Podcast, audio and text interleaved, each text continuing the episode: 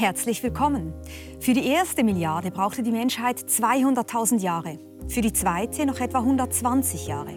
Heute wächst die Weltbevölkerung ungefähr alle zehn Jahre um eine weitere Milliarde, im Moment vor allem in Afrika und Indien. 2050 werden laut Prognosen der UNO über 9,5 Milliarden unseren Planeten bevölkern. Die UNO sagt aber auch, noch vor Ende des 21. Jahrhunderts wird Schluss sein mit dem Wachstum, die Menschheit wird dann schrumpfen. Wie viele Menschen sollen und können wir sein? Eine heikle Frage und die knöpfe ich mir nun vor mit dem Philosophen Tim Henning. Herzlich willkommen. Hallo. Ja, Tim Henning, acht Milliarden Menschen sind wir zurzeit oder sogar ein bisschen mehr. Wird es Ihnen da manchmal ein bisschen eng? Nein, überhaupt nicht. Ähm, ehrlich gesagt bewohnen wir aber auch eine soziale und geografische Nische, wo es sowieso nicht so wahnsinnig schnell eng wird. Und wenn überhaupt etwas eng wird, dann betrifft es ja vor allen Dingen unseren Umgang mit Ressourcen oder mit Grenzen und dergleichen. Und da würde man sagen, das ist ja kein Anlass, die Daseinsberechtigung von Menschen in Zweifel zu ziehen, sondern da müssen wir uns eher darum kümmern, dass unsere Praktiken und Institutionen so aussehen, dass jeder Mensch sich willkommen fühlen kann. Mhm. Werden wir noch darüber reden, wie viele Menschen es denn sein können, die Tragbarkeit ja. sozusagen. Ja. Das heißt, Sie kennen sowas nicht wie Dichtestress. Gibt es das nicht in Mainz, wo Sie Ihre Professur haben? Na, das gibt es schon. Ähm, vor allen Dingen zu Anfang des Semesters ist es in den Räumen oft voll. Später wird es dann etwas, etwas leerer. Aber ich glaube, das wäre ja höchstens sowieso ein sehr lokales oder ein sehr oberflächliches Phänomen, für das oder dessen, wovon wir eigentlich sprechen, nämlich sozusagen der Weltbevölkerung. Nee, Stress erlebe ich so eigentlich eher selten. Mhm. Sie sind Professor für Philosophie eben an der Universität Mainz und haben soeben dieses Buch geschrieben, Die Zukunft der Menschheit. Soll es uns weitergeben? Hm. Zieht das irgendjemand in Zweifel, ob es uns weitergeben soll?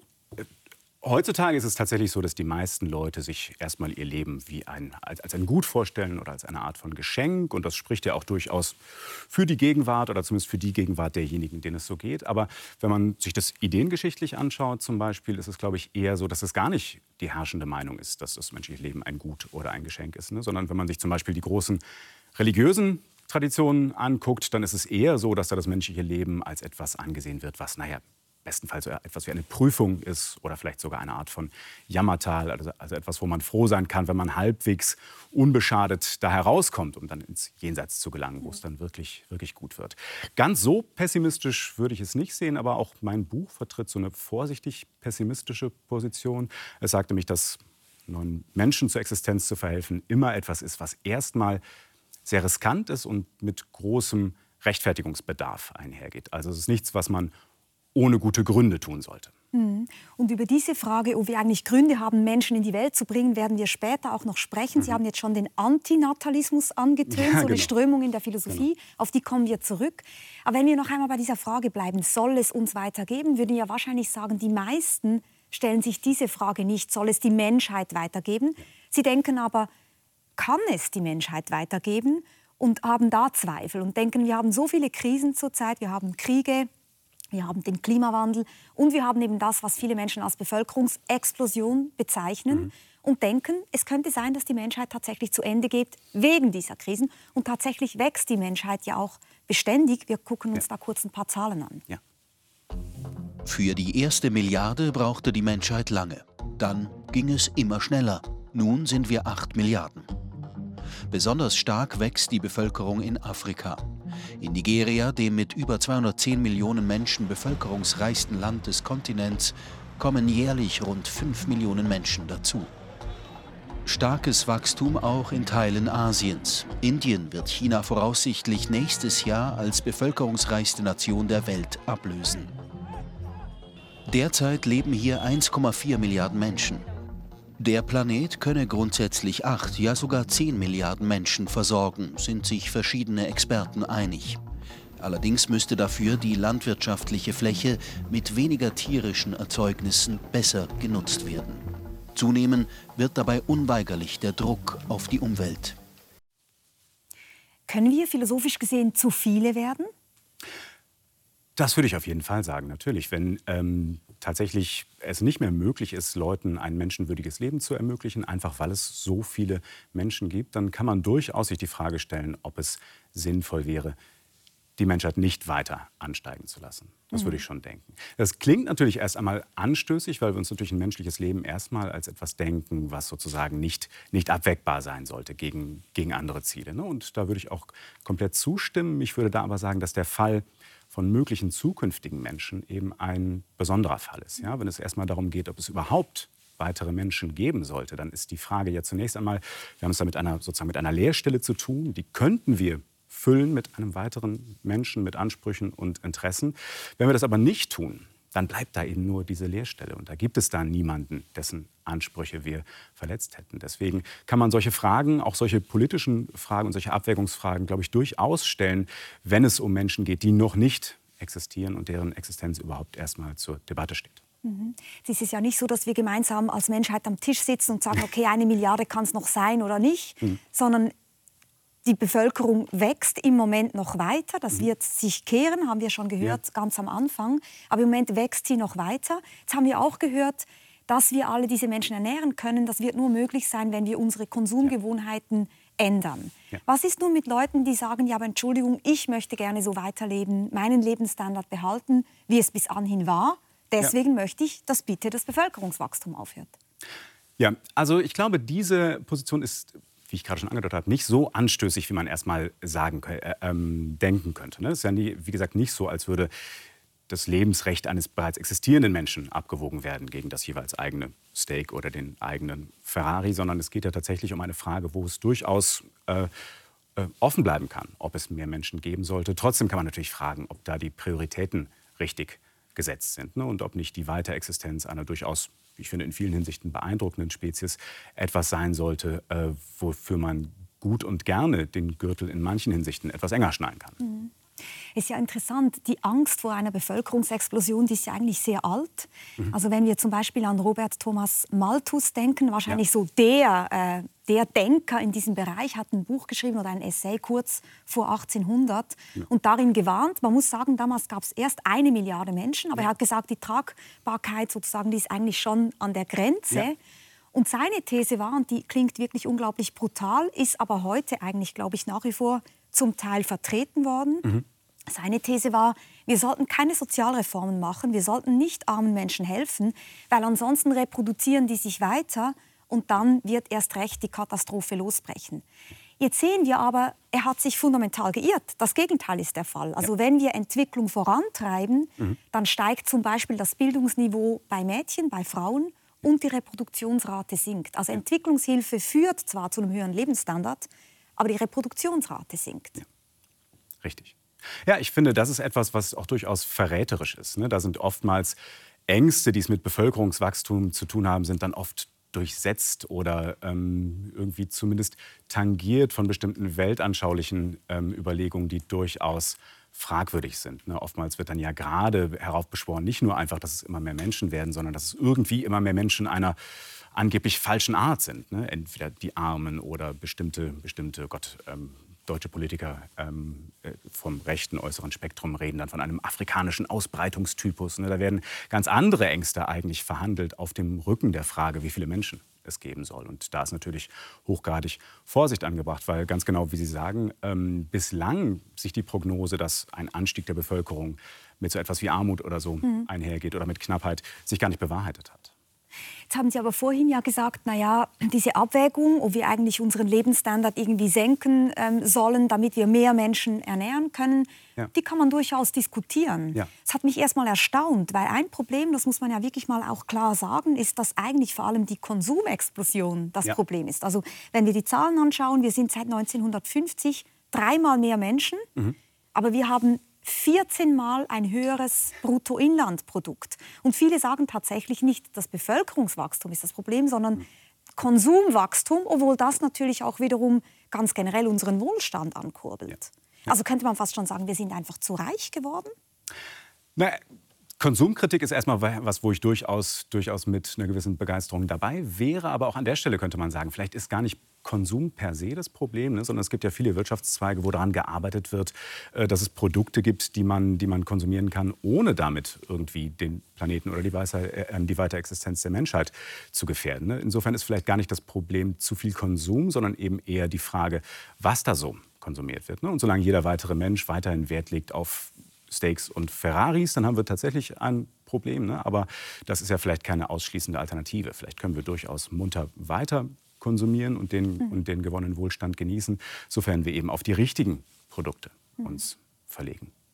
Und das mit richtig und falsch, da gibt es auch zum Teil Ideen darüber, wo sollte die Bevölkerung eigentlich wachsen. Also zum Teil auch rassistische Ideen, die da ähm, rumschwirren.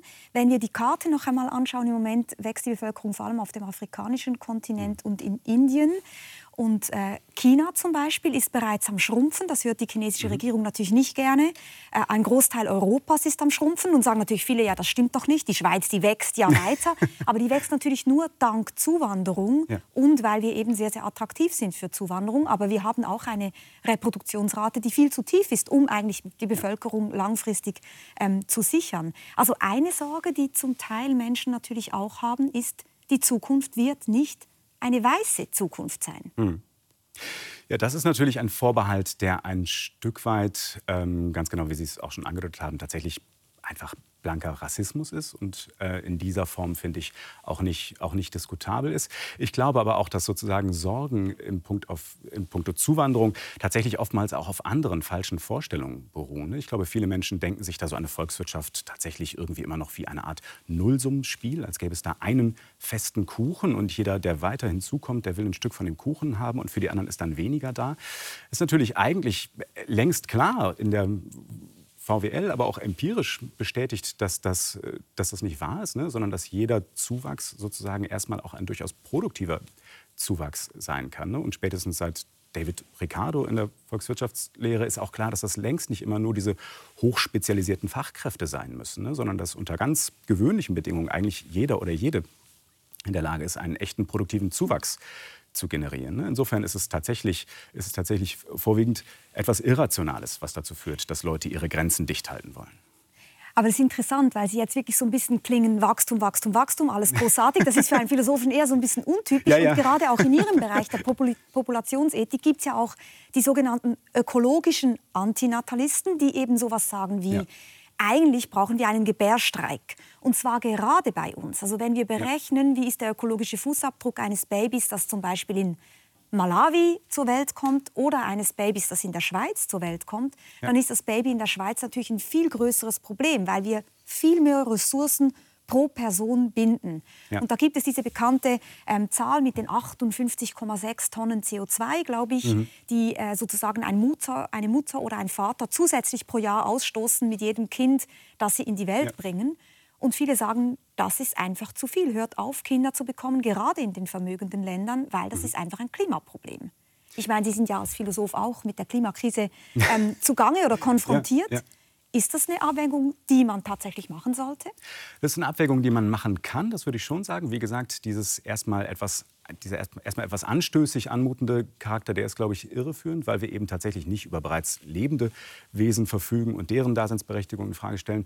Nichtsdestotrotz würde ich sagen, ähm, das scheint mir, es klingt erstmal nach einem zu einfachen Ausweg. Ne? Es gibt äh, sehr viele und auch breit diskutierte Methoden, unseren, unseren CO2-Fußabdruck zu verringern. Und jetzt direkt darauf zu verfallen, dass wir, dass wir an zukünftigen Menschen und am Kinderkriegen sparen müssen, ähm, schien mir doch äh, erstmal nicht unbedingt die naheliegendste aber diese ökologischen Antinatalisten bringen natürlich Zahlen ins Verhältnis und sagen, ja, ja, aber das Kind 58,6 Tonnen, Fleischverzicht, ja.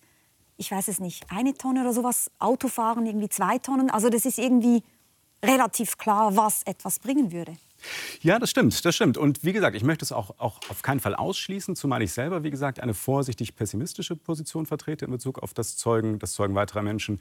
Ich würde, ich würde trotzdem ähm, appellieren, dass wir nicht zu leichtfertig die Segel streichen und uns vom Planeten verabschieden, sondern erstmal alles daran setzen, zu, zu probieren, ob es nicht doch irgendwie andere Methoden gibt, uns einzuschränken und den Gürtel enger zu schnallen. Wobei ich nichts dagegen hätte zu sagen, naja, dass wir dann vielleicht tatsächlich, tatsächlich ähm, gerade, gerade in westlichen Ländern gucken, wo dieser Fußabdruck besonders groß ist, zu sagen, naja, vielleicht ist das eine Möglichkeit, sich einzuschränken. Ich würde sagen, das sollte aber ins Belieben eines jeden oder einer jeden Einzelnen gestellt sein. Mhm. Man muss ja auch sagen, das individuelle Reproduktionsrecht, also sozusagen ja. das Recht darüber entscheiden zu dürfen, möchte ich Kinder bekommen oder nicht, ja. ist ein Menschenrecht und nicht umsonst, weil wir reproduktive Rechte wirklich als Persönlichkeitsrechte, glaube ich, wirklich ja. ernst nehmen sollten. Also stellen wir uns eine Welt vor, wo es ein Verbot gibt, Kinder zu bekommen, wobei das, das ist natürlich auch nicht das Plädoyer. Die sagen ja, es ist ein mhm. moralischer Appell. Ja, genau.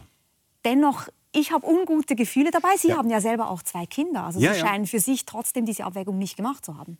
Doch, doch, die Abwägung habe ich durchaus gemacht. Nur ich bin ich eben zu dem Resultat gekommen, dass das nicht der erste Punkt ist, an dem auch wir in westlichen Ländern sparen sollten. Ne? Sondern ähm, sozusagen die Möglichkeit, Nachwuchs zu zeugen und Kinder zu haben, ist tatsächlich für viele Menschen, so auch für mich, eine Quelle ähm, wichtiger ähm, existenzieller Bedeutung. Und da bin ich bereit, äh, mir lieber alles andere vom Mund abzusparen als das.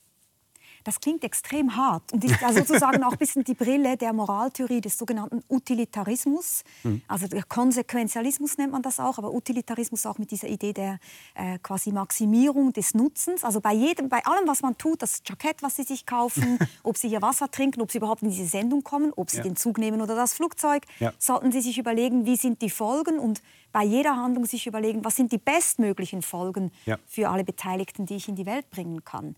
Ja. Das ist ja jetzt, würde ich jetzt doch irgendwie sagen, eine Moraltheorie, die sehr, sehr streng ist mit dem einzelnen Individuum. Ja. Das Leben macht da doch gar keinen Spaß mehr. Sind Sie wirklich so unterwegs, Herr Henning? Na, ich bin selbst kein Verfechter des Utilitarismus. Allerdings dieser Einwand, den Sie vorbringen, der hat mir selbst ähm, immer nie so recht eingeleuchtet, weil ich sagen muss, naja, es ist ja durchaus nicht ausgeschlossen, dass die Wahrheit über Moral lautet, dass wir uns tatsächlich auch in kleinen Dingen die Frage gefallen lassen müssen, ob das moralisch in Ordnung ist, was wir tun. Ne? Also, also, es gibt diesen, das, was Sie artikuliert haben, heißt oft der Überforderungseinwand gegen den Utilitarismus. Der hat mich jetzt eher nicht so besonders bewegt, ne? sondern ich glaube, da sind Utilitaristen und Utilitaristinnen äh, auf der sicheren Seite, wenn sie sagen, naja, es hat niemand gesagt, dass das einfach sein muss. Mhm aber Sie sind trotzdem kein Utilitarist, sondern eher ein Kantianer oder ja. kantianisch angehaucht, haben ja. ja. auch viel zu Kant gearbeitet. Mhm. Äh, darauf komme ich dann auch gerne später noch mit Ihnen ja. zu sprechen. Jetzt, wenn wir uns äh, vielleicht noch einmal vor Augen führen, wie es eigentlich weitergeht. Es ist ja so, wir haben schon äh, darüber gesprochen, dass es äh, die Menschheit schrumpfen wird, so mhm. zumindest die Prognosen, was immer ähm, Prognosen bedeuten mögen. Wir sehen hier eine Grafik ähm, der Zahlen der UNO. Da sehen wir, den Höchststand erreichen wir vermutlich 2090 mhm. mit 10,4 mhm. Milliarden Menschen. Also knapp über der Zahl, von der man denkt, man kann die Menschen tatsächlich ja. noch ernähren, wenn wir uns entsprechend anpassen. Danach 2100 wird die Zahl runtergehen. Und insofern, das ist ja schon mal interessant, kann man sagen, diese Bevölkerungsbombe, von der mal mhm. die Rede war, wir sehen hier die Cover ähm, ja. von zwei Büchern, ja. die Bevölkerungsbombe von Anna und Paul Ehrlich, 1968 erschienen, die ist nicht geplatzt oder wird nicht platzen. Die Bombe wird nicht äh, alles zerstören. Wir gehen nicht unter. Die haben ja gesagt, Millionen von Menschen werden verhungern wegen des Bevölkerungswachstums. Ja. Das ist aber tatsächlich nicht der Grund sondern wir diskutieren im Moment über ein anderes Problem, nämlich die Empty Planet. Ja. Ein Buch von Darrell Bricker und John Ibbotson. Die sagen schon 2050 wird mhm. das Bevölkerungswachstum schrumpfen. Ist das das Szenario, was Sie als Philosoph mehr beschäftigt?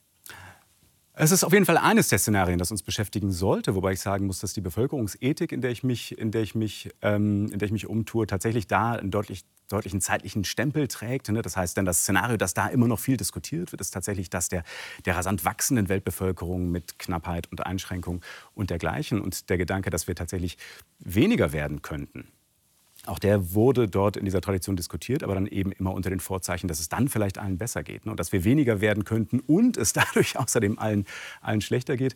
Der Gedanke ist so äh, tatsächlich noch relativ, noch relativ neu in der Debatte und wirft tatsächlich auch neue, auch neue Fragen auf. Und da würde ich sagen, hat eine utilitaristische Tradition vielleicht sogar ganz gute Antworten zu geben und sagt, na, das ist, sollte tatsächlich ein Anreiz sein, nicht allzu leichtfertig auf, die, auf, die, äh, auf das zur Existenz bringen neuer Menschen zu verzichten.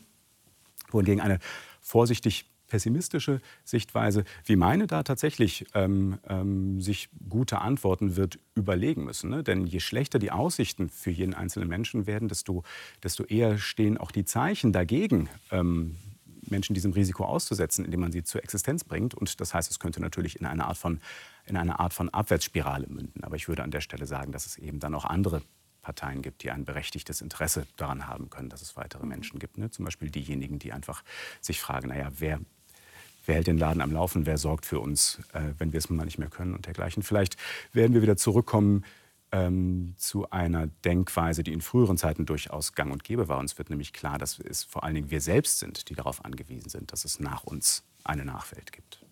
Mhm. Das ist natürlich ein philosophisch wichtiger Gedanke, mhm. dass wir darauf angewiesen sind, dass es eine Nachwelt gibt. Aber es ist auch ganz konkret wichtig, nämlich jetzt sind wir wieder bei der Frage äh, des Wohlbefindens, des Wohlstands, den wir mhm. uns erarbeitet haben. Und da machen die Autoren dieses Buches Empty Planet, also Darryl Bricker und John Ibbotson, wirklich düstere Prognosen. Und mhm. die sagen, passt auf, ihr macht euch gar kein Bild davon, was die Schrumpfung bedeutet. Ja. Und das ist auch, es gibt viele, die genauso argumentieren. Also sie sagen beispielsweise, die Umwelt wird sich zwar erholen, das ist schön, mhm. aber der Wohlstand wird rasant abnehmen, mhm. weil wir nämlich viel weniger Konsumenten und Konsumentinnen sind. Ja. Hören wir ganz kurz den beiden zu. Mhm. I mean, anything that has to do with the environment has to get better. I mean, we're going to be fewer people living in more concentrated spaces. So all those you know, documentaries where David Attenborough is going around talking about, you know, the giraffe is, you know, endangered because human beings are encroaching on their living space. There's going to be fewer uh, human beings encroaching on giraffes' living space because they're going to be moving out, they're going to be moving to the city, and there's not going to be as many of them. But everything that you look at that relates to the economy is really going to be challenged because most of our economy is driven by consumption. And if you have fewer people, particularly fewer young people consuming, that creates all sorts of problems when it comes to a consumption driven economy.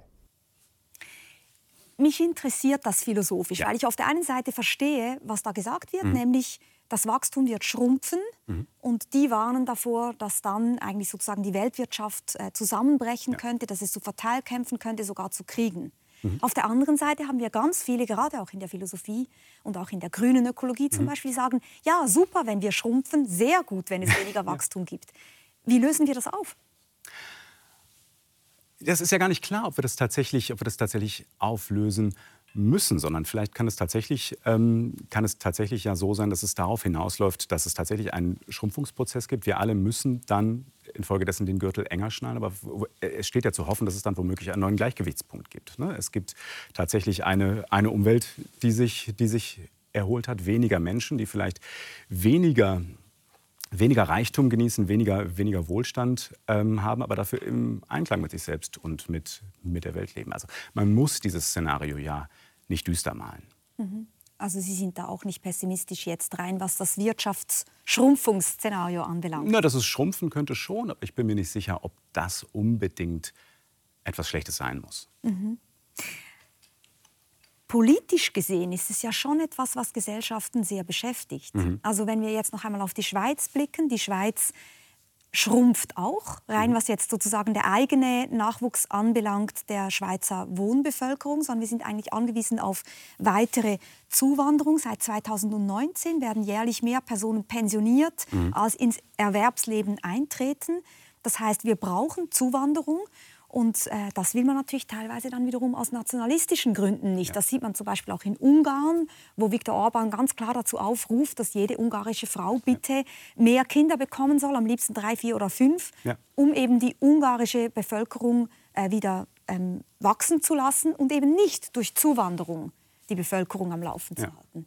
Ja, genau, das ist das, was wir vorhin auch schon kurz, auch schon kurz angesprochen haben. Ne? Da wird oft sozusagen die Sorge um das Bevölkerungswachstum oder das Bevölkerungsschrumpfen tatsächlich eingespannt für, für politische Zwecke, die eigentlich ganz anderen, einen ganz anderen Hintergrund haben, nämlich für, für, für eine nationalistische Agenda beispielsweise.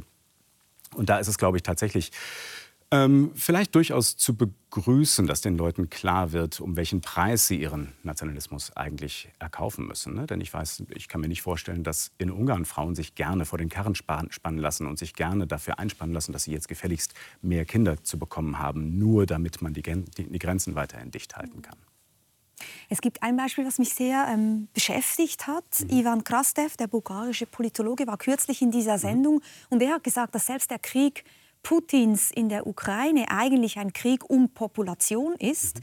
weil nämlich die russische Bevölkerung wahnsinnig geschrumpft ist. Die äh, Pandemie hat rund eine Million Todesopfer gefordert, mhm. aber auch die Geburtenrückgänge ähm, sind da zu verzeichnen. Außerdem taut immer mehr Land auf. Mhm. Das heißt, Putin braucht eigentlich mehr Menschen. Es gibt Zuwanderung, zum Beispiel aus Zentralasien, aber der slawische Kern, der schrumpft. Mhm. Das heißt, was macht Putin? Das ist die ja. These von Ivan Krastev einerseits eben aus Belarussen Russen machen, aber mhm. auch aus den Ukrainern Russen machen. Mhm. Und Untersuchungen zeigen, rund ein Zehntel der ukrainischen Bevölkerung wurde bereits nach Russland gebracht. Mhm. Also eigentlich Kriege um Bevölkerung, um Nachwuchs. Ja. Das scheint ein Zukunftsszenario zu sein. Und das muss einem natürlich aus philosophischer Perspektive auch Sorge bereiten, dass man sich plötzlich um Nachwuchs streiten wird. Ja. Genau, das würde ich auch sagen. Ich bin natürlich nicht Experte genug, um zu beurteilen, ob das tatsächlich die Beweggründe äh, Wladimir Putins sind. Ähm, aber dass sozusagen Nachwuchs tatsächlich etwas ist, woran vor allen Dingen wir bereits existierenden Menschen ein ganz elementares Interesse haben, das würde ich sagen, das ergibt Sinn. Und dass darum Kriege geführt werden könnten, kann ich mir ebenfalls sehr gut, sehr gut vorstellen. Mhm. Gehen wir mal so ein bisschen zu den Kernfragen wirklich der Philosophie und der mhm. Ethik. Jetzt haben wir zum Teil auch über empirische Fragen gesprochen oder über Fragen, die mhm. eigentlich Demografen in erster Linie interessieren, wo Sie auch gar nicht jetzt Ihr angestammtes Gebiet haben, aber sich natürlich als Philosoph damit beschäftigen. Ähm, noch einmal zu diesem Schrumpfungsszenario. Man kann ja sagen, naja, Schrumpfen philosophisch gesehen ist erstmal nicht so ein Problem. Sie haben mhm. gesagt, naja, es kommt vielleicht zu einem neuen Gleichgewicht. Mhm. Für die Umwelt ist es durchaus gut. Mhm. Vielleicht entwickeln wir neue Ideen, auch wieder füreinander zu sorgen. Mhm. Alles wird schön. Aber wenn wir weitergehen und uns überlegen, was wäre denn, wenn es die Menschheit gar nicht mehr geben mhm. würde, also eine Schrumpfung auf Null. Ja. Da fällt einem natürlich zum Beispiel die Theorie ein von Samuel Scheffler, der hat dieses Buch geschrieben, Death and the Afterlife, mhm. ein wunderschönes Buch, wie ja, ich ja, finde, ja, wo er sehr überzeugend sagt, es wäre schlicht unfassbar deprimierend mhm. für uns lebende Menschen, wenn wir uns vorstellen würden, in fünf Jahren ist Schluss für uns alle. Ja. Warum? Ja, ich finde das auch einen äh, wahnsinnig einleuchtenden Gedanken und deswegen habe ich äh, auch schon ein, ein, zwei Mal betont, dass es tatsächlich gerade in unserem Interesse ist, dass es, dass es zukünftige Menschen gibt.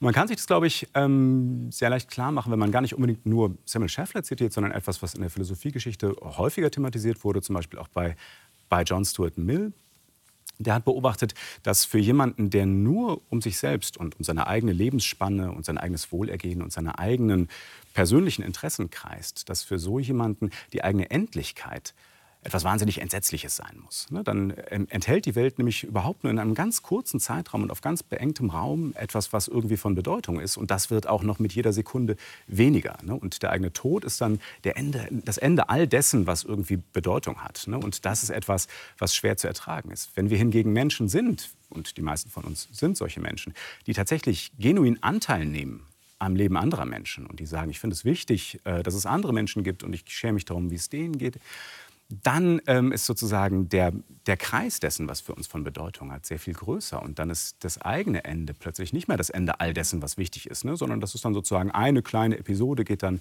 zu Ende. Aber man kann dann sozusagen den sprichwörtlichen Löffel abgeben in dem Bewusstsein, dass es trotzdem noch jede Menge wichtiger Dinge gibt, mhm. die passieren. Das heißt, so gibt es unserem, unserer eigenen Existenz eine ganz andere Perspektive, wenn wir uns als Teil einer weitergehenden Geschichte begreifen können.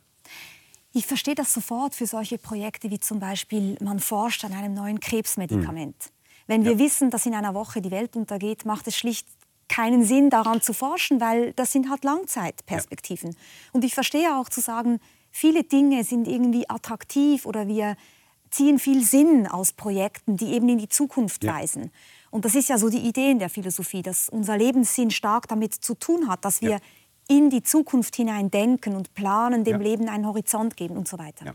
Gleichzeitig sind wir Menschen auch immer sympathisch, die sagen, also meine Existenz ist nicht so wahnsinnig wichtig und ehrlich gesagt, von mir wird da überhaupt nichts zurückbleiben. Wenn zwei, drei Leute nett an mich denken, wenn ich tot ja. bin, dann ist das schön. Aber diese Vorstellung, ich bin hier ein Monument und ich schaffe Bücher für die Ewigkeit, ist ja auch ein bisschen unsympathisch.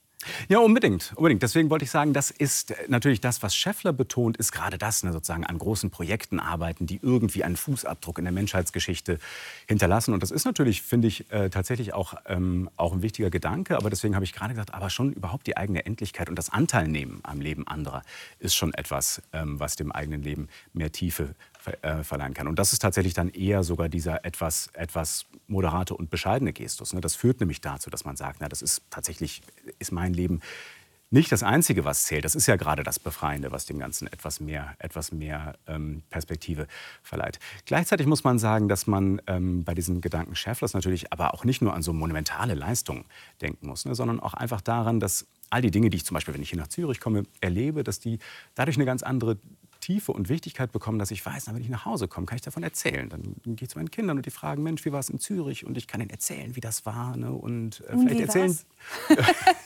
Bislang ganz gut. genau, genau. Aber so einfach dadurch, dadurch, dass man auch, auch einfache Sachen, die man weiß und die man hat, irgendwie tradieren und weiterreichen kann ähm, oder Sachen, die man erwirtschaftet hat, vererben kann, kriegen die halt einen, einen, einen Wirkungsbereich über, den, über die Grenzen der eigenen Belange hinaus und kriegen dadurch ganz neue Wichtigkeit. Das finde ich auch auf jeden Fall einen sehr einleuchtenden Gedanken. Und deswegen ist es ja auch so traurig. Ähm, ich merke immer wieder, ich, ich rede hier und da mit Menschen hier, die ja. schon älter sind und eine große Bibliothek haben. Und die sagen, niemand will meine Bücher.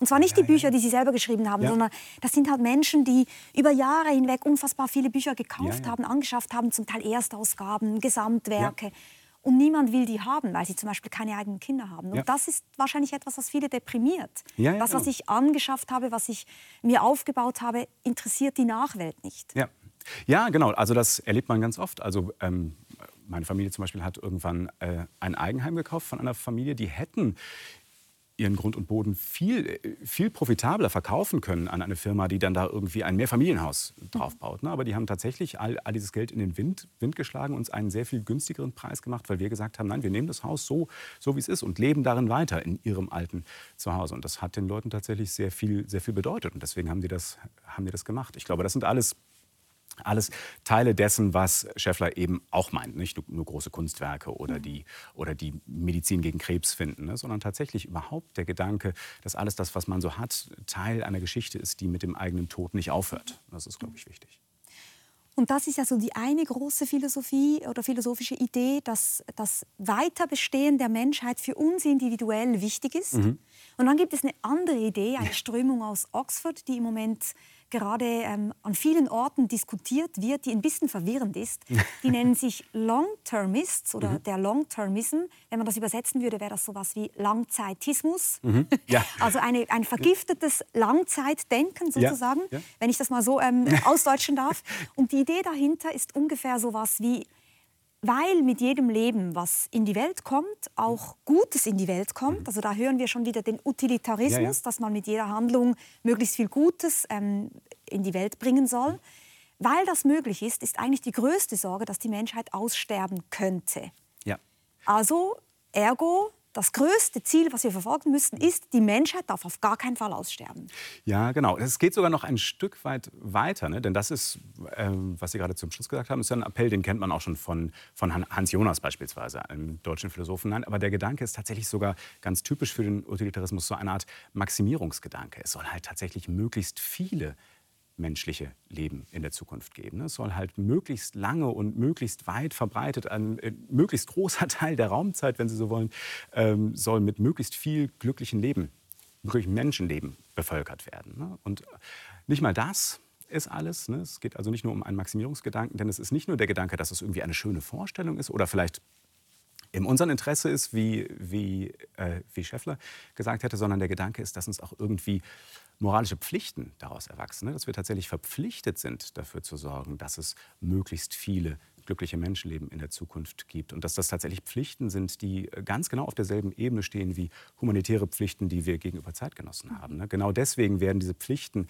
im sogenannten Long-Termism auch etwas, was tatsächlich tatsächlich komplett ausufernd wird und alles andere in den Schatten stellt. Ne? Das ist eine Doktrin, die wirklich sagt, naja, ähm, wir sollten alles, was wir an wohltätigen Möglichkeiten haben, ähm, nicht, mehr, nicht mehr dahin richten, wo wir es bislang gemacht haben, ne? also auf, auf bedürftige Mitmenschen oder auf die Abschaffung der Massentierhaltung und dergleichen, sondern alles möglichst zukunftsgewandt ähm, in bessere Technologie, in Systeme für die Abwehr von Asteroiden und dergleichen, einfach damit es viele Menschen gibt. Genau, und da ist nämlich genau nochmal der Knackpunkt, weil die natürlich so ganz spekulative Szenarien verwenden. Ja. Die sagen, das, das größte Risiko, dass wir irgendwie plötzlich aussterben, ist nicht der Klimawandel oder das Bevölkerungswachstum, mhm.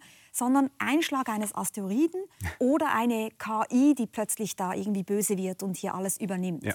Und Toby Ord zum Beispiel, das ist einer dieser ähm, Long-Termists, der sagt oder hat das berechnet oder spekuliert, keine Ahnung, das Risiko ist tatsächlich 1 zu 6, mhm. dass wir innerhalb von 100 Jahren alle ausgelöscht sind. Ja. Und zwar 1 zu 6 nur durch die KI. Äh, die anderen Sachen sind noch gar nicht anberechnet. Aber jetzt mal ganz ehrlich unter uns gesprochen, das ist schon ein bisschen verrückt, oder? Es ist auf jeden Fall hochgradig spekulativ und ich verstehe auch, dass viele Leute das befremdlich finden. Ähm, allerdings macht Toby Art auch vollkommen klar, dass es wirklich äh, rein geschätzt ist. Ne? Denn äh, eine sehr solide Datenbasis kann es da gar nicht geben, weil genau diese Technologie ja noch nicht mal da ist. Ne? Es ist noch nicht mal genau klar, wann es so eine generalisierte Form von KI überhaupt geben wird. Es ist nur klar, die kommt vermutlich. Und das heißt, er macht selber deutlich, ja, dieses Risiko, das er da berechnet, das ist tatsächlich geschätzt. Ich finde es allerdings bei genauerer Betrachtung... Ich muss mal ganz kurz unterbrechen. Was ja. heißt hier geschätzt? Also wie spekulativ darf denn etwas noch sein, dass man überhaupt von einer Schätzung spricht? Also wenn ich jetzt ja. zum Beispiel sagen würde, ähm, ich denke, das größte Risiko, dass wir aussterben, äh, das liegt daran, dass wir uns vergiften an Leitungswasser, weil irgendwie da ein giftiger Stoff reinkommt, ja. zum Beispiel. Was genau heißt Schätzung? Also wie kommt er darauf ja. zu sagen, dass gerade die KI das größte Problem ist?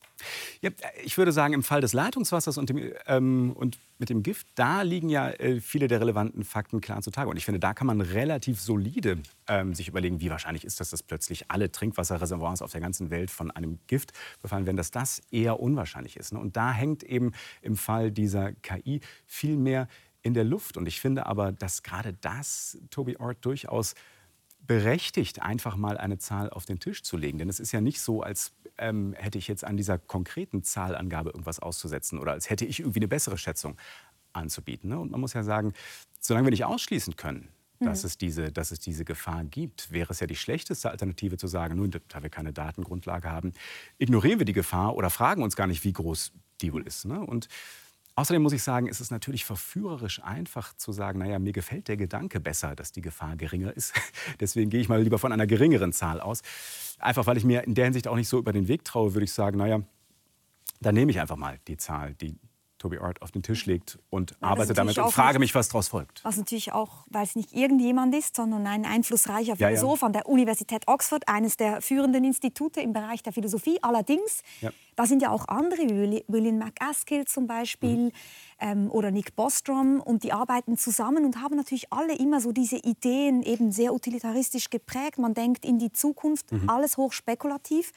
Und interessant ist ja, wen beeinflussen die eigentlich mhm. und wer finanziert sie? Mhm. Und da sieht man, die haben sehr viele Fans im Silicon Valley. Ja. Peter Thiel zum Beispiel, ja. großer Fan der Long-Termists. Ja. Elon Musk, von Elon Musk habe ich einen, einen Tweet mitgebracht.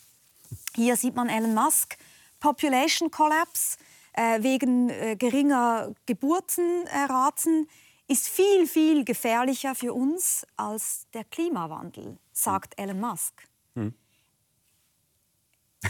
Tim Henning, ja. erklären Sie mir das. Also, ja. Ist irritierend, oder? Das ist auf jeden Fall irritierend. Natürlich muss man an der Stelle aufpassen, dass man äh, tatsächlich äh, hier nicht zu sehr ad, ad personam argumentiert und seine Vorbehalte, die man generell gegenüber dem Verfasser dieses Tweets haben mag, ähm, sozusagen dann einfließen lässt in die Beurteilung äh, des Inhalts dieses Tweets. Kapitalfehler in der Philosophie wäre das ja, natürlich. ja, ja, genau, ja? genau. Und da muss man sich natürlich in diesem Fall ganz besonders davor, davor hüten. Und ähm, was da jetzt gefährlicher ist als der Klimawandel, natürlich sind, also, ähm, sind, solche, sind solche Einschätzungen da immer mit äh, einer Menge Vorsicht zu genießen. Deswegen bin ich ganz froh, dass ich, dass ich Philosoph bin und solche empirischen Abschätzungen anderen Leuten überlassen kann. Ne? Und ich, ähm, ich schaue dann, was mir, was mir vorgelegt wird an Gefahrenszenarien und frage mich, was moralphilosophisch daraus zu machen ist. Interessant ist ja, warum sind diese Leute im Silicon Valley so begeistert davon? Mhm. Und unter anderem natürlich deswegen, weil gerade Elon Musk, das wissen wir alle, möchte ja gerne zum Mars. Ja. Und tatsächlich sagen diese Philosophen, und das sind ja wirklich Philosophen, mhm. ja, wir müssen sehr viel Forschung in, ja. das, äh, in die Erforschung ferner Galaxien stecken, ja. um zu sehen, wo wir allenfalls wohnen könnten, wenn die Erde nicht mehr bewohnbar sein wird. Mhm. Und ich glaube, da haben jetzt sicher auch viele unserer Zuschauerinnen und Zuschauer, da bin ich wahrscheinlich nicht alleine, wirklich ein Unbehagen, weil man einfach ja. denkt, nein, liebe Leute, lasst uns diesen wunderbaren Planeten bewahren. Und da geht es eben ja. auch darum zu überlegen, wie können wir mit 10 Milliarden hier zurechtkommen. Mhm. Und wie gelingt es uns, irgendwie wieder ein Gleichgewicht zu finden? Und gerade das interessiert die eigentlich nicht groß. Sie sagen nicht, das ist kein Problem, aber ja. wie Sie schon gesagt haben, es ist eben prioritär, ferne Galaxien zu finden, wo ja. man leben kann und nicht prioritär Menschen zu helfen, die am Verhungern sind, Menschen zu helfen, die migrieren müssen wegen des Klimawandels. Und da sagen Sie ganz klar in Ihrem Buch, diese Prioritätsthese, die weisen Sie auch zurück. Ja, auf jeden Fall. Auf jeden Fall. Es liegt natürlich nahe, ähm, den Leuten dabei zum Teil auch etwas unlautere Motive zu, zu unterstellen. Ne? Wenn dann eine Philosophie daherkommt, die einem sozusagen einen Freifahrtschein gibt, sozusagen eine Menge gegenwärtiger Not zu ignorieren. Aber auch abgesehen davon, glaube ich, ist tatsächlich der Long-Termism ähm, unterliegt äh, tatsächlich einem ganz zentralen Fehler. Ich glaube, dass man tatsächlich nicht, nicht sagen kann, dass das, dass das ähm, Zeugen neuer glücklicher Menschenleben in irgendeiner Weise moralisch zu vergleichen ist mit dem Fall, in dem man eine bereits existierende Person glücklicher macht, als sie ansonsten gewesen wäre. Und das hat mit dem zu tun, was ich vorhin schon gesagt habe. Ne? Solange wir eine Person noch nicht zur Existenz gebracht haben, dann gibt es da allenfalls eine Leerstelle, bei der wir uns überlegen können, ob wir sie besetzen mit einer weiteren Person. Und wenn wir das nicht tun, dann ist aber niemandem, schon gar nicht dieser Person, die es dann eben nicht gibt, ein Schaden entstanden oder wir haben ihre Interessen missachtet und dergleichen. Deswegen kann es, glaube ich, keine moralischen Verpflichtungen geben, neue Personen in die mhm. Welt zu bringen. Jedenfalls keine Pflichten um dieser Personen willen. Es ist doch sogar gerade umgekehrt und da sind wir auch bei einem zentralen Werk, ähm, wenn es um Populationsethik geht, Reasons and Persons von mhm. Derek Parfit, 1984, glaube ich, erschienen. Mhm. So ein Klassiker in der Philosophie, was man in jedem Philosophiestudium irgendwann einmal lesen muss. Bisschen dick und es ist kompliziert, ich habe gelitten, aber es ist natürlich voller interessanter Beispiele. Ja. Und Derek Parfit sagt ja zum Beispiel ganz klar, das wäre die abstoßende Schlussfolgerung. Mhm. Wenn wir mal beginnen zu überlegen, haben wir eigentlich eine Pflicht, Menschen in die Welt zu bringen. Mhm. Dann müssen wir immer noch mehr Menschen in die Welt bringen und dann beginnen wir zu rechnen, naja, wenn es uns irgendwann immer schlechter geht, weil wir immer mehr sind, ja. dann wird es vielleicht einen Kipppunkt geben, aber der kommt natürlich sehr, sehr, sehr, sehr spät erst. Ja. Also schon, es ist alles, das müssen Sie zugeben, diese ganzen Theorien sind ein bisschen krude. Krude weiß ich nicht, sind auf jeden Fall befremdlich, aber das ist, glaube ich, in der Philosophie erstmal kein Schaden. Es ist ja nicht der Job von, der Job von Philosophen, uns unter keinen Umständen vor den Kopf zu stoßen. Insofern, insofern ähm, ähm, finde ich, find ich das Buch extrem inspirierend. Und ich glaube, das, was Parfit die abstoßende Schlussfolgerung nennt, das ist tatsächlich noch ein bisschen etwas anderes. Ne? Ähm, diese abschließende Schlussfolgerung, ähm, die folgt, wenn wir das ähm, vertreten, was Derek Parfit die totale Sichtweise nennt. Und die schließt eben ein, dass wir zum Beispiel Glück zwischen verschiedenen Menschen miteinander verrechnen können. Und dass man dann, dann sagt, na, es ist vielleicht unter Umständen besser, viele Menschen zu zeugen, denen es nur noch so ein klein wenig gut geht, mhm. statt weniger Personen, denen es sehr gut geht. Das ist äh, nicht unbedingt etwas, das Long-Termisten ähm, Long-Termists vertreten müssten. Mhm. Denn denen geht es vor allen Dingen darum zu sagen, naja, wir sollten, solange es Menschen wirklich sehr gut geht, dafür sorgen, dass es möglichst viele von ihnen gibt. Wie dann zwischen diesen Personen verrechnet wird, ähm, das ist, glaube ich, nichts, worauf die per se festgelegt sind unbedingt. Und sagen Sie mal, warum interessieren sich die Long-Termists eigentlich nur für die Menschen? Weil mir sind diese beiden hier noch eingefallen. Die beiden ähm, nördlichen Breitmaulnashörner, die letzten ihrer Art, die, ja. mir irgendwie immer, die mich immer sehr anrühren. Man versucht ja noch irgendwie äh, Nachwuchs zu zeugen, aber es ist alles ein bisschen schwierig. Ja. Ich meine, so viele Arten sterben aus. Was ist, ja. was ist, wer bewahrt hier die Zukunft dieser Nashörner? Ist das irrelevant für die Long-Termists? Äh, das glaube ich nicht, denn ähm, die entstammen durchaus ja alle einer gedanklichen Tradition, dem Utilitarismus, den wir schon erwähnt haben, der eigentlich historisch ähm, sich das Verdienst erworben hat, Tierrechte gerade besonders groß zu schreiben. Insofern kann ich mir nicht vorstellen, dass äh, die das rundheraus als irrelevant abtun würden. Ich glaube, der Fall der Menschen ist nicht deswegen so speziell, weil Menschen per se wichtiger sind in, in der Sicht der Long-Termists. Der Fall der Menschen ist einfach deswegen besonders sensibel, weil wir durch unsere technologischen Möglichkeiten einfach besonders krasse Möglichkeiten haben, was die Langlebigkeit unserer Spezies angeht. Ja, wenn wir es falsch anstellen, mhm. äh, könnten wir eine extrem kurzlebige Spezies im Vergleich zu anderen Spezies werden. Äh, wenn wir es aber richtig anstellen, könnten wir eben auch eine extrem lang, äh, langlebige und ähm, ausbreitungsfreudige, wenn man so sagen will, Spezies werden. Ähm, insofern ist das einfach der Fall, an dem aus diesem Grunde ähm, die Stakes besonders hoch sind, wie man mhm. anglizistisch sagen würde. Mhm. Machen wir mal noch einen Schritt in eine andere Richtung. Jetzt mhm. haben wir viel darüber gesprochen, eben soll es weiter Menschen geben, so sehr abstrakt. Mhm. Darf es weiter Menschen geben? Müssen wir weitere Menschen machen? Wenn wir mal vom Individuum her denken. Ja. Also die Frage, soll ich jetzt gezeugt werden? Ist es für mich gut, zur Welt zu mhm. kommen? Dann haben Sie ganz am Anfang gesagt, dass Sie da vorsichtig pessimistisch sind. Ja. Die sogenannten Antinatalisten, wie zum Beispiel Arthur Schopenhauer oder auch der rumänische Philosoph Emil Cioran, mhm. die sind eben der Meinung, das Leben ist ein Jammertal, vergesst es, Zeugen ist nicht in Ordnung. Ja. Also Sie als Vater schon mal Fehler gemacht, ist nicht in Ordnung, Kinder in die Welt zu bringen. Ja. Das ist nicht Ihre Haltung. Das ist nicht meine Haltung. Wie gesagt, ich glaube, dass das äh, zur Existenz bringen neuer Menschen etwas ist, was in hohem Maße rechtfertigungsbedürftig ist, was also nicht, nicht leichtfertig getan werden darf. Aber es ist durchaus nicht so, als gäbe es keine Rechtfertigung. Ne? Es gibt durchaus berechtigte Anliegen, die es okay machen können. Menschen zu zeugen. Ne? Aber es ist eben was ganz anderes als dieser Gedanke, als würde man damit sozusagen Wohltätiges tun oder Geschenke verteilen, indem man mhm. Leuten zur Existenz verhilft. Aber dieses rechtfertigungsbedürftig, da müssen wir mal, glaube ich, noch genauer ran. Man könnte ja sagen, Kinder zu zeugen ist rechtfertigungsbedürftig gegenüber den anderen, ja. weil wir nämlich vielleicht zu viele werden. Dann ja. wären wir beim ökologischen Antinatalismus. Also ich muss Ihnen gegenüber rechtfertigen, dass ich Kinder habe, weil wenn immer mehr Kinder bekommen, sind ja. wir irgendwann zu viele. Das können wir, glaube ich, getrost zur Seite stellen, weil wir werden sowieso schrumpfen. Richtig. Die andere Position ist diejenige, dass wir das dem Kind gegenüber rechtfertigen müssen. Sie haben aber vorhin selber gesagt, da ist ja gar keiner. Ja. Wo kein Kläger, da kein Richter. Da ist keiner, der mir was vorwerfen kann, wenn ich ihn nicht zeuge. Also, Ganz genau. was soll das Argument? Ja, genau da, äh, genau aus, diesem, äh, aus diesen Überlegungen heraus kann man, nämlich, kann man feststellen, dass es da so eine Art Begründungsasymmetrie gibt. Ne? Wenn wir niemandem zur Existenz verhelfen, dann ist es unter allen Umständen ausgeschlossen, dass wir damit dieser Person, die es dann gar nicht gibt, etwas falsch gemacht haben. Ja, es ist also ganz ausgeschlossen, dass wir jemandem ein Unrecht tun könnten, indem wir ihm oder ihr nicht zur Existenz verhelfen.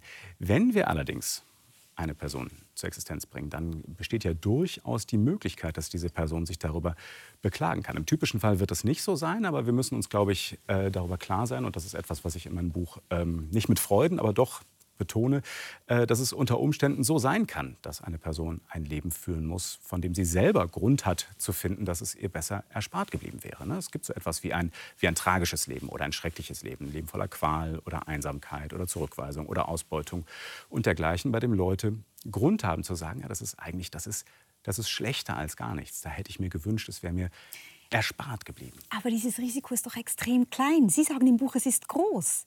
Aber nein, Sie sagen, es ist klein? Das ist klein, das ist klein, aber es ist eben sozusagen das Einzige, was auf der Waagschale ins Gewicht fällt. Genau das ist der, das ist der Gedanke. Solange es da nur eine Leerstelle gibt und da bleibt eine Leerstelle, ist es auf keinen Fall so, als könnten wir irgendwas falsch machen, indem wir die Person nicht zeugen. Aber wenn wir sie zeugen, gibt es auch hm. nur eine minimale Wahrscheinlichkeit, dass das, was wir tun, falsch ist. Und insofern stehen die Vorzeichen immer erstmal auf Rechtfertigungslast. Denn wie gesagt, wenn wir es nicht tun, sind wir auf jeden Fall auf der sicheren Seite. Das kann ich verstehen. Wenn wir es tun, gibt es da vielleicht jemand, der irgendwann sagt, ey, hallo, ich wäre hier lieber nicht? Die meisten Menschen denken so ja nicht. Die meisten ja. Menschen hängen an ihrem Leben. Sie möchten allerdings, dass ihr Leben besser wird. Und da haben wir natürlich als Eltern, aber auch als Gesellschaft Spielräume, Leben auch zu verbessern. Und das sollten wir ja auch tun. Das natürlich. Ich finde trotzdem diesen Gedanken, dass wir erst einmal, wenn wir Eltern werden, über das Risiko nachdenken, mhm. oh, vielleicht geht es diesem Kind dann nicht gut und mhm. dann habe ich da was Falsches gemacht das ist ja eigentlich ein furchtbarer Gedanke. Ich glaube, da möchte gar niemand mehr Mutter oder Vater werden, weil ich kann mich von diesem Risiko eigentlich gar nicht befreien. Ja. Könnten wir nicht besser sagen, Elternschaft ist ein Wagnis, ja. positiver ausgedrückt vielleicht ein Abenteuer. Ja. Hoffen wir, dass es gut geht mhm. und mögen wir in einer Gesellschaft Kinder bekommen, wo wir einander gegenseitig unterstützen. Mhm und dann Ende der Durchsage, wir können halt nicht alles beeinflussen.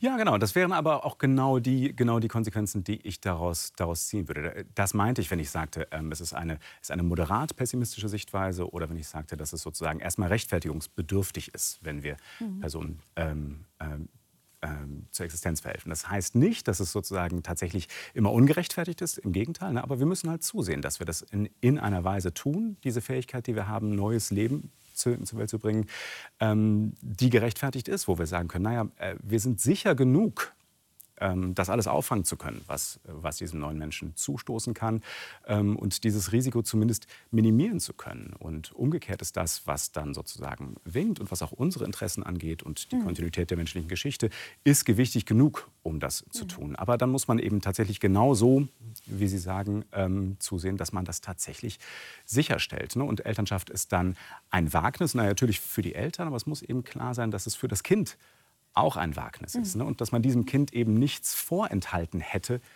wenn man es nicht getan hätte. Das sorgt für diese Asymmetrie, die es da gibt. Ich glaube, was mich an der Theorie auch so ein bisschen stört oder an dieser, an dieser ganzen Diskussion ist, dass ich denke, man ist dann so schnell am Punkt, wo man den Eltern sozusagen diese Frage überlässt. Dass man quasi sagt, naja, die einen sind halt in einer sehr guten Ausgangssituation, die sind Professor für Philosophie ja. mit einem Eigenheim, wie wir gehört haben. Ja. Vielleicht gibt es da noch einen Swimmingpool, ich weiß es nicht.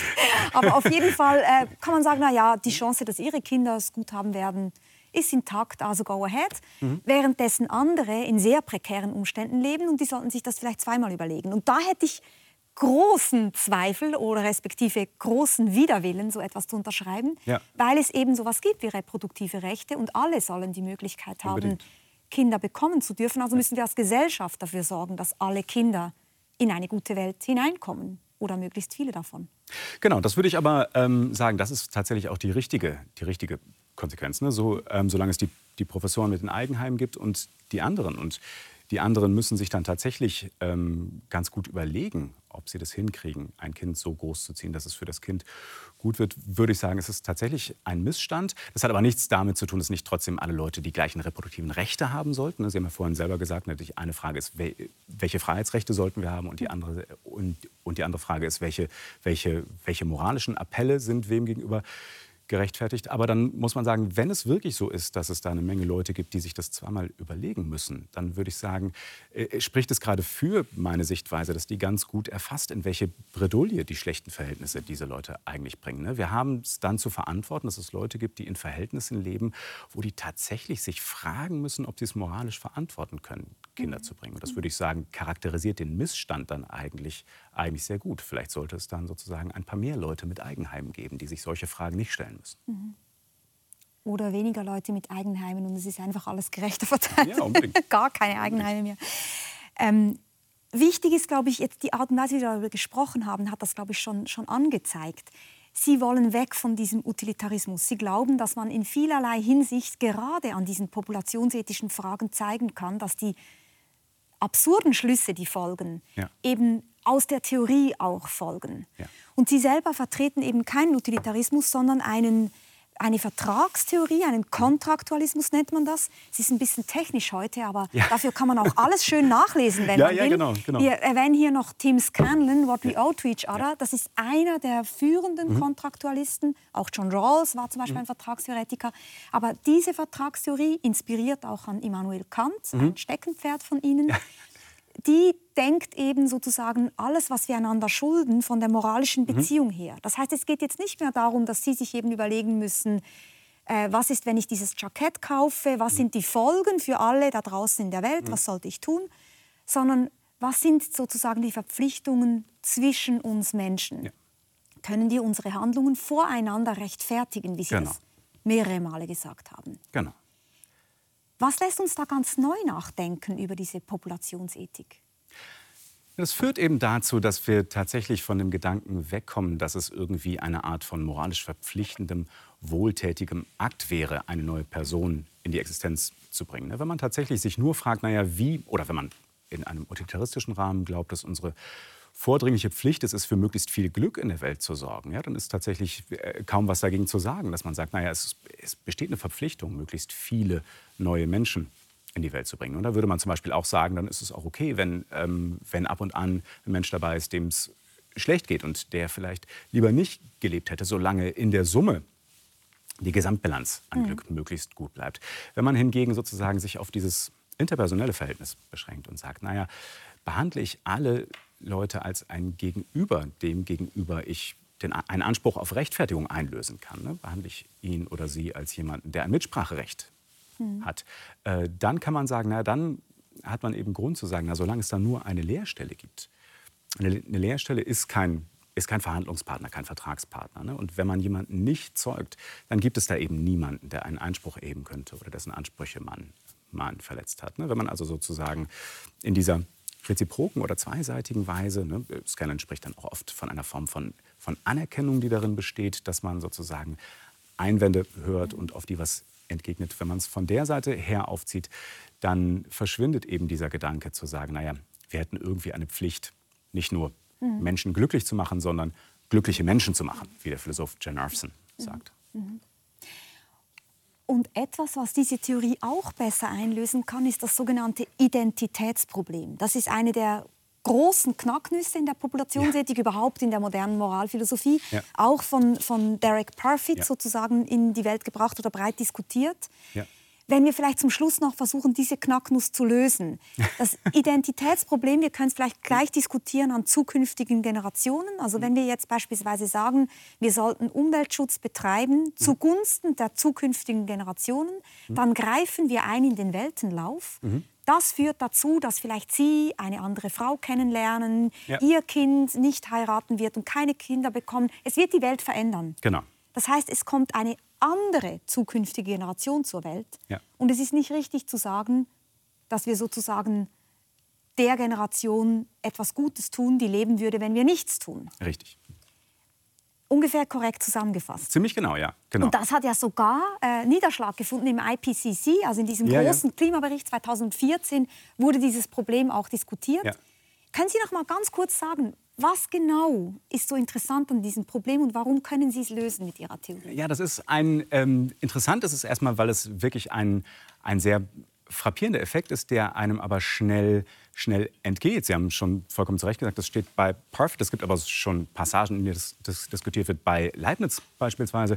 Der Gedanke ist einfach, dass es verblüffend einfach ist, bei näherer Be Be Betrachtung zu beeinflussen, wer zur Existenz gelangt. Man muss sich nur, genau wie Sie, wie Sie angedeutet haben, fragen, wie leicht hätte es sein können, was hätte alles dazu führen können, dass jeweils die eigenen Eltern sich niemals kennenlernen oder deren Eltern oder deren Eltern. Da merkt man, dass ganz viele hochgradig zufallsanfällige Dinge stimmen mussten, damit jetzt zufällig genau diese Person überhaupt zur, zur Existenz gelangt. Ne? Und wenn wir dann sozusagen uns zwischen politischen Programmen entscheiden, dann, dann beeinflusst das so viel, äh, dass tatsächlich auf die lange Sicht man sagen kann, na gut, die Leute, wenn wir jetzt eine laxe Klimapolitik wählen, die dann später unter schwierigen Umständen leben, denen könnten wir sagen, naja, beschwert euch nicht, wenn wir anders gehandelt hätten, hätte es euch gar nicht gegeben, genau wie Sie es wie Sie's, wie Sie's, mhm. wie Sie's dargestellt haben.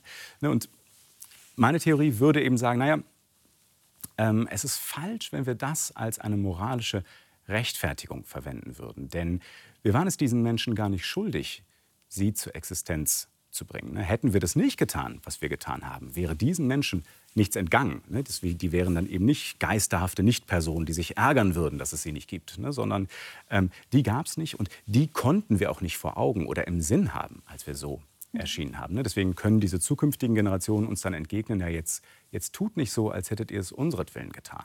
Ne, sondern ihr habt es wegen eurer Interessen getan und uns damit ein erhöhtes Risiko eines Lebens aufgebürdet, das ohne weiteres mhm. ähm, ein tragisches hätte mhm. werden können. Und vielleicht ganz kurz zum Schluss jetzt mit Ihrer Theorie. Können denn zukünftige Generationen sozusagen in ihrem Modell uns berechtigte Vorwürfe machen, wenn wir nichts getan haben?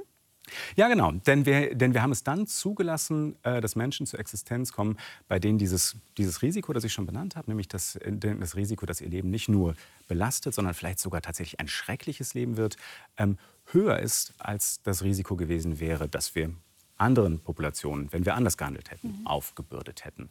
Ne? Und weil diese zukünftigen Menschen eben sagen können, jetzt tut nicht so, als wäre es euch dabei um uns gegangen, sondern ihr habt nur eure eigenen Interessen verfolgt, da können die, glaube ich, mit Fug und Recht sagen, dass, es, dass wir unter der Anforderung stehen, unsere reproduktiven Interessen in einer Weise verfolgen, die anderen möglichst geringe Risiken hm. auflastet. Das würde ich sagen, ist der, ist der Einwand, hm. den die haben können. Ähm, es gibt oft, oft Diskussionen darüber, was das überhaupt für Einwände sein können. Es gibt in der, in der Rechtsphilosophie eine Tradition, da werden sogenannte Wrongful Life Cases besprochen, ne, von Leuten, die tatsächlich sozusagen Klage erheben, weil sie finden, sie hätten unter diesen Bedingungen nicht gezeugt werden dürfen. Mhm. In meiner Theorie wäre das eher so, dass es keine, keine Beschwerden über Wrongful Life sind, sondern über Wrongful Risk. Ne? Also die Leute können trotzdem kohärenterweise sagen, na gut, ich bin mhm. froh, am Leben zu sein, aber man hat mich einem Risiko ausgesetzt und das hätte schiefgehen können und das war nicht mhm. gerechtfertigt.